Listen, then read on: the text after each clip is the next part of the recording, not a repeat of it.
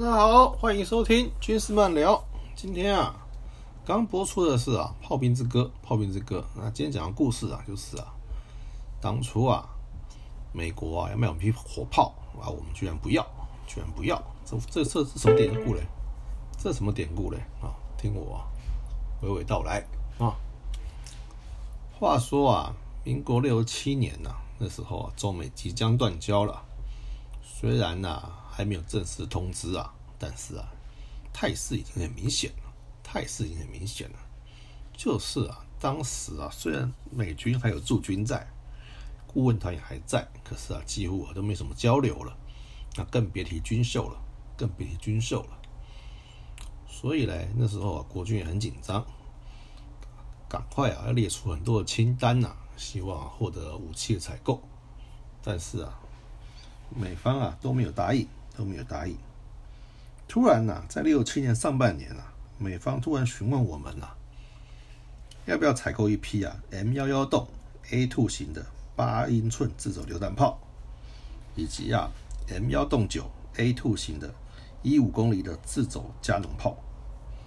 啊，当时呢，国防部收到这个消息之后啊，如获至宝啊，觉得啊，因为当时啊陆军的火炮啊。都还没有啊，自走化，大部分还大部分都还是啊，对？卡车来牵引的炮，那这种炮嘞，第一个啊，机动力就不好，那再来呢，当要放列然后射击的时候啊，差不多啊，都一两个小时，要一要两个小时左右才可以啊，实施啊作战，那不像不不像那个自走炮啊，它对不对？开来就跑了。对，停下就可以打了，差很多，差很多。而且陆军当时啊，因为部队很多，所以很多单位啊的火炮啊都缺装，缺装，缺装吗？要么就没有，要么就是编制啊，你是大炮，比如说幺五榴弹炮，但是啊，因为缺装，所以就给你啊七五三炮啊来啊来啊代替代替。所以啊，那那机动力跟火力啊都大打折扣。那美国愿意受这批重炮，那实在是非常难得啊，非常难得。因为陆军缺装很严重了，那国防部啊就希望陆军啊赶快建案来采购这批火炮，采购火炮。结果呢？结果呢？而且而且可以提高战场上的机动性。还可以配合 GPS 啊，还可以配合 GPS 啊，然后啊，可以很精准的设计。当然，美国卖这批武器啊，不是没有原因的。第一个就是啊，定义上还是防卫性的武器嘛，对不对？虽然是火炮，可是啊，科技等级不高嘛，不像高性能战斗机啊，或者是军舰，对不对？然后呢，那是那那放列于岸岸边内或者是外岛啊，那是也是防御性的武器啊。并不是啊攻击性的武器，所以美国人经过这个缜密的计算，而决定出售这批火炮给我们，给我们。所以啊，赶快通知啊陆军总部，叫他们赶快建案来采购。那当时陆军总司令呢，当时陆军总司令呢表示啊，不需要啊，不急需采购这批啊重炮。哦，他说不需要。我不买。那当时，那当时参谋参谋本部就觉得很奇怪，你为什么不买？对不对？难得要卖武器给你，居然不卖，你居然不买，对不对？那既然他也不了解陆军想法是什么，那以我的看法是说，陆军当时啊的总司令啊是步步科的，步兵科的，所以他不认为火炮啊，重型的火炮有这么急于要装备。他可能有别的想法，别的想法。那朝本部当然尊重总总部的意见嘛，就说那好吧，你国防部就说，那既然你没有意愿要买，那就跟美军婉拒了，啊，跟跟跟美方就婉拒了，就说哎，我不买了。那美美方反而误引起美方的误解，引起美方误解，美方认为说啊，是因为我们一直不卖武器给你啊，所以我现在卖武器给你，你反而不买了，你反而不买了。也也倒不是了，因为陆军啊没这个意愿，没这个意愿。那想不到两个月之后啊，两个月之后啊，六十七年啊，六月间，然后呢，换总司令换人了，换谁呢？换郝柏村上将去啊，担任陆军总司令。那郝柏村上将呢，本身呐是炮兵军官，炮科的，他深切了解啊自走炮的重要性。尤其啊，这两种火炮啊，美方哈才刚改良过，才刚改良过，所以啊，一上来之后啊，就立刻跟啊国防部表达他要买，他要买。他说，基于反登陆及啊陆军整体作战考考量啊，陆军啊急需要采购这批啊重型自走炮。那因为这样转折啊，那国防部就为难。因为刚刚才婉拒了美方的的提议的提议嘛，那现在又不知道怎么重提这件事，所以啊就很尴尬，就搞得非常尴尬。那后来呢？后来呢？因为陆军后来认为啊，需要这批重重型火炮啊，是因为啊要遂行啊反登陆作战。少不了这种啊可灵灵活转移的火力，以及啊快速反应的重型武器装备。所以啊，国防部啊又重新啊向美方啊提出了这个武器的采购需求，采购需求。可是呢，那那当时国防部研判啊，火炮啊射程有限，对不对？军事敏感度较低啊。纯属于防卫性武器啊，美国啊应该会同意出售，同意会出售。同时，美国陆军呢也订购了一批啊同型的火炮。所以，如果我们也采购这些火炮的话，那相信那那制造成本啊又要降低，又要降低，那售价也会低一点。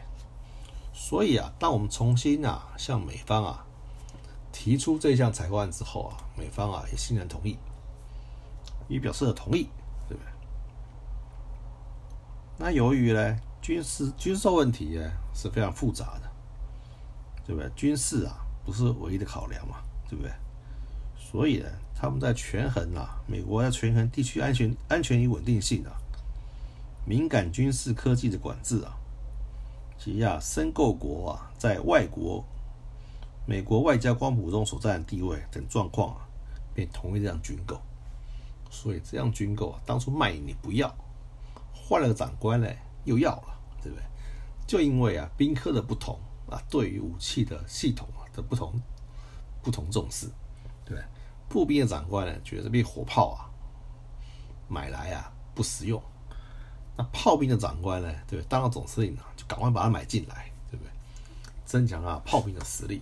其实啊，这就是啊，我们有一点点啊人质的色彩，并不是啊一啊。敌情啊，或者是啊，或者是部队所需啊，来采购武器。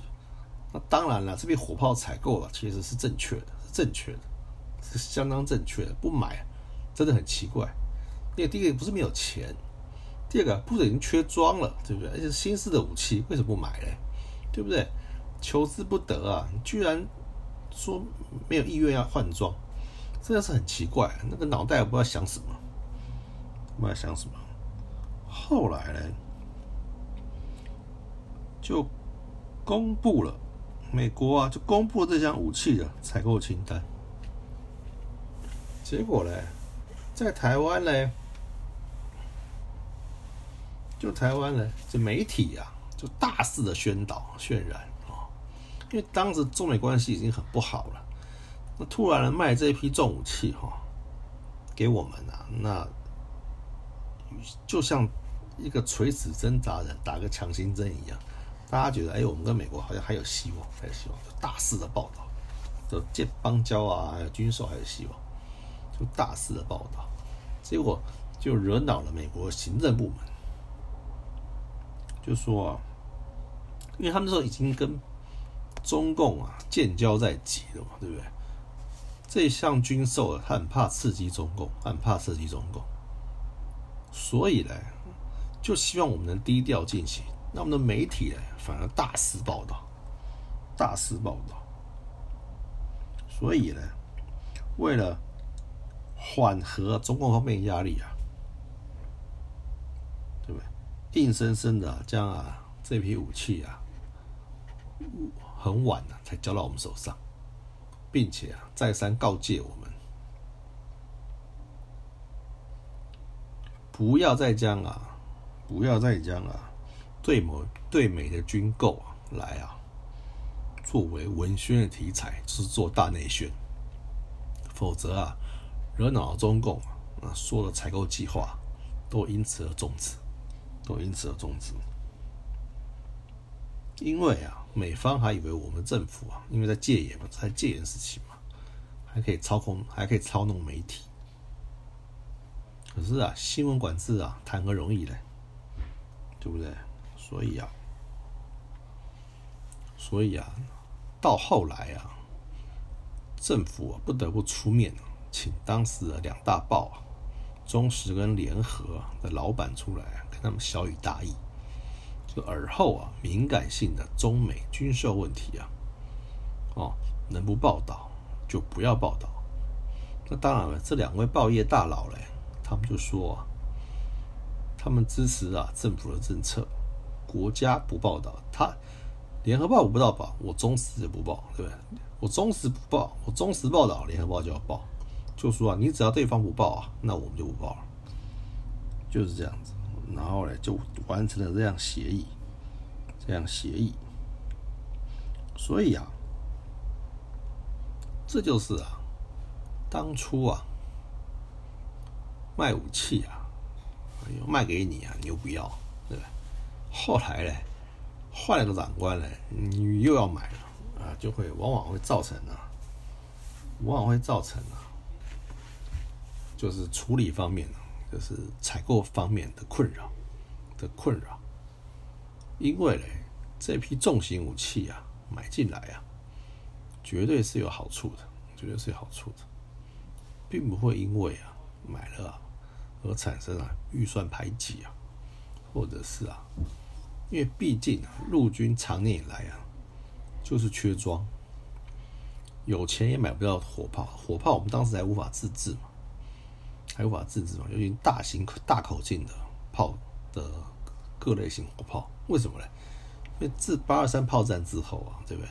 美军援助了八寸榴弹炮之后，啊跟两次种大炮之后啊，就再也没有新炮进来了。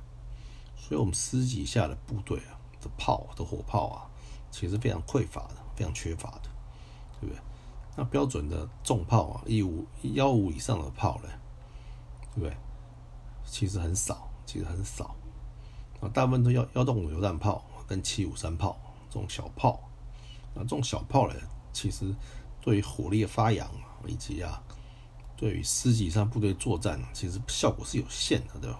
火力跟机动力是不够的，对不对？我得当时我们的卡车妥战率不好，对不对？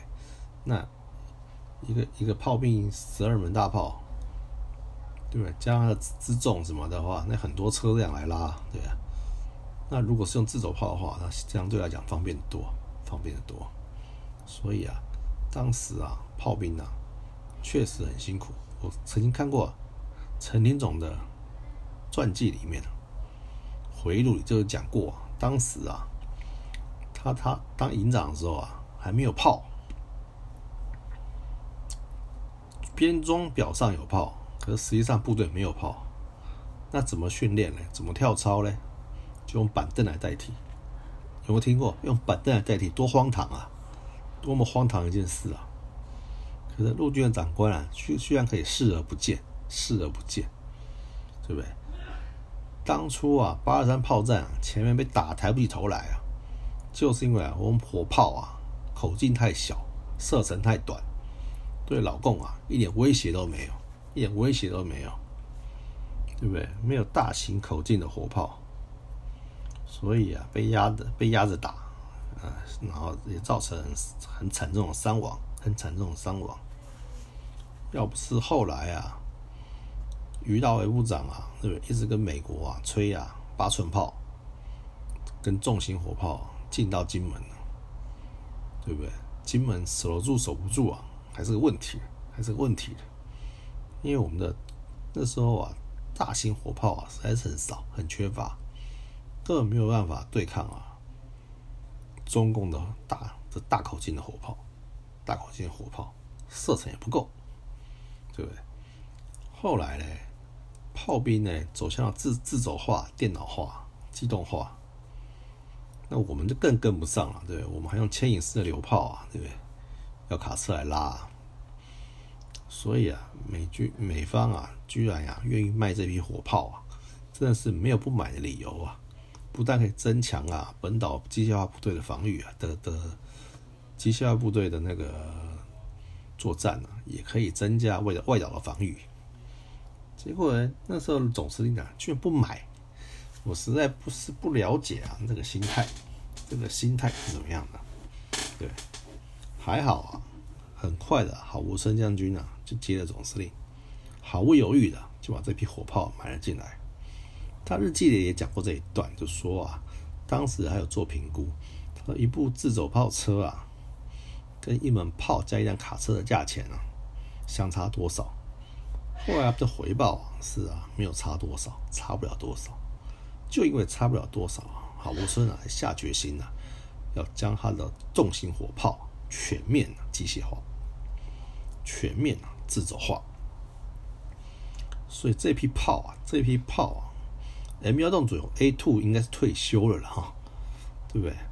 那可是呢，另外另外一款八寸自走炮啊，到现在还在服役，还在服役。我们啊，还是啊，会在各项演演训里面。